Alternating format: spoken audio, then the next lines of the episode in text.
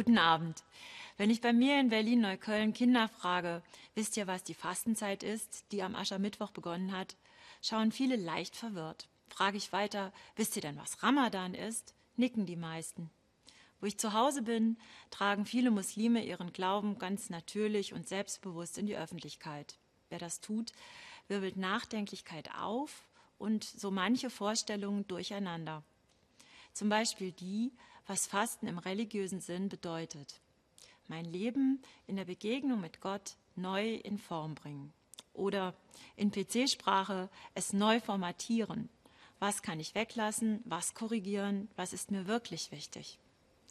Fasten ist mehr als auf Süßkram oder das Feierabendbier zu verzichten.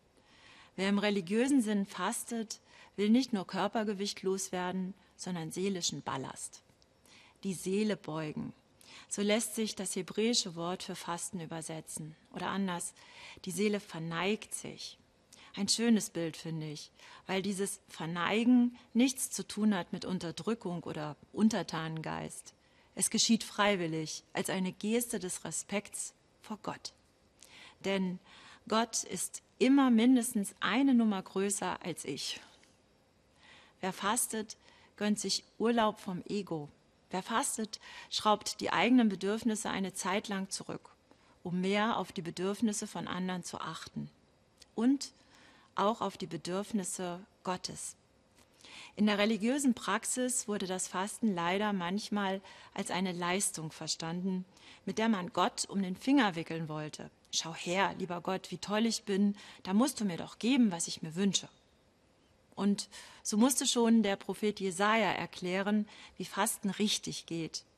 Dazu lässt er Gott sagen, ist das ein Fasten, wie ich es liebe? Wenn man zankt und streitet, Geschäfte macht, den Kopf hängen lässt? Nein.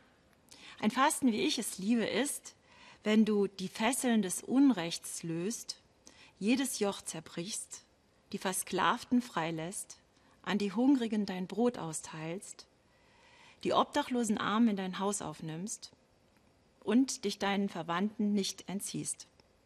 Das ist fromm. Das ist politisch. Befreiung von Selbstausbeutung, von Zwängen, Gütergemeinschaft, Teilhabe, liebevoll miteinander umgehen. Ein schönes Beispiel für fromm und, politisch ist die Fastenaktion des katholischen Hilfswerks Miserior. Da werden Spenden gesammelt, aber nicht nur. Miserior klärt auf über die Zusammenhänge von Armut und Ausbeutung und zeigt Wege, den Hunger und die Korruption zu bekämpfen. Stichwort Hilfe zur Selbsthilfe. In diesem Jahr stehen die existenziellen Sorgen der Kleinbauern in Burkina Faso am Rande der Sahelzone im Mittelpunkt. Miserior gibt ihnen eine finanzielle Starthilfe für den Anbau von Hirse, Maniok oder Zwiebeln. Dabei geht es nicht darum, satte Gewinne einzufahren, sondern die Menschen satt zu machen. Ich vermute, das ist ein Fasten, wie Gott es liebt. Ich wünsche Ihnen einen gesegneten Sonntag.